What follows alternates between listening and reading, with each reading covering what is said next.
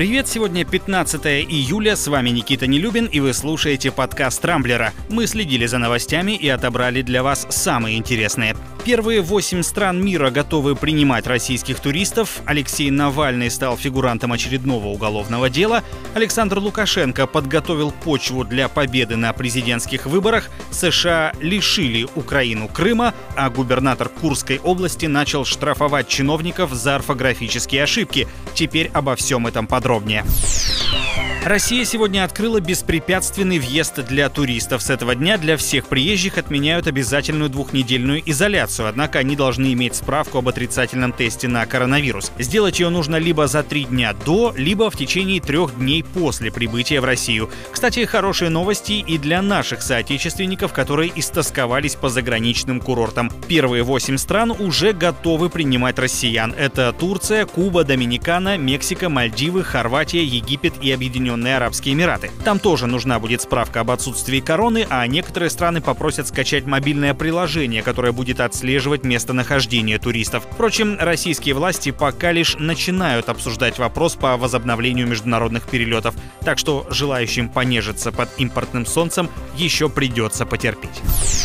В отношении Алексея Навального завели очередное уголовное дело. На этот раз руководителя Фонда борьбы с коррупцией обвиняют в клевете. Речь идет о высказываниях оппозиционера в адрес знаменитостей, которые снялись в ролике о голосовании по поправкам в Конституцию. Навальный назвал их, цитата, «продажными халуями, позором страны и людьми без совести». Сегодня его ждут на допросе в Следственном комитете. А Рамблер тем временем спросил своих читателей, заводили ли когда-нибудь на них уголовное дело. Выяснилось, что больше 40% нашей аудитории чисты перед законом, а вот около четверти опрошенных признались, что становились фигурантами уголовных дел, причем даже неоднократно.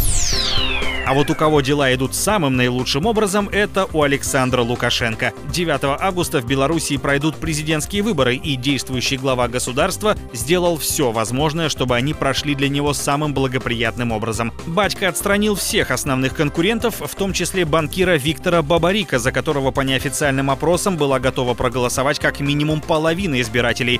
За сутки до финального дня сдачи подписей Бабарика задержали по подозрению в махинациях, хищениях и взятках. И вот теперь Теперь Центр избирком Беларуси допустил до предвыборной гонки пятерых человек, среди которых сам Лукашенко, а также четверо исключительно номинальных кандидатов, которые вряд ли смогут составить действующему президенту настоящую конкуренцию.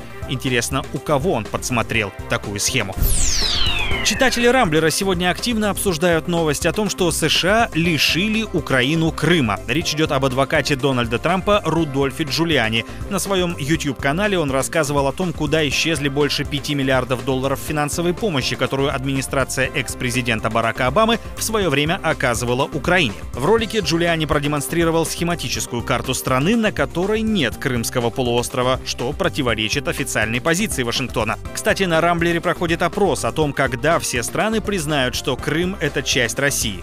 Больше 40% нашей аудитории уверены, что этого не произойдет никогда.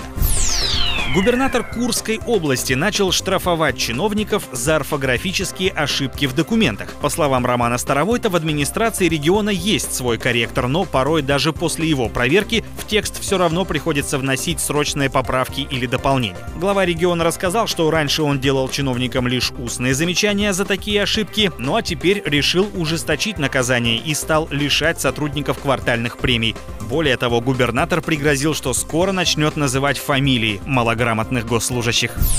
На этом пока все. С вами был Никита Нелюбин. Не пропускайте интересные новости, слушайте и подписывайтесь на нас в Google подкастах и CastBox. Увидимся на rambler.ru. Счастливо!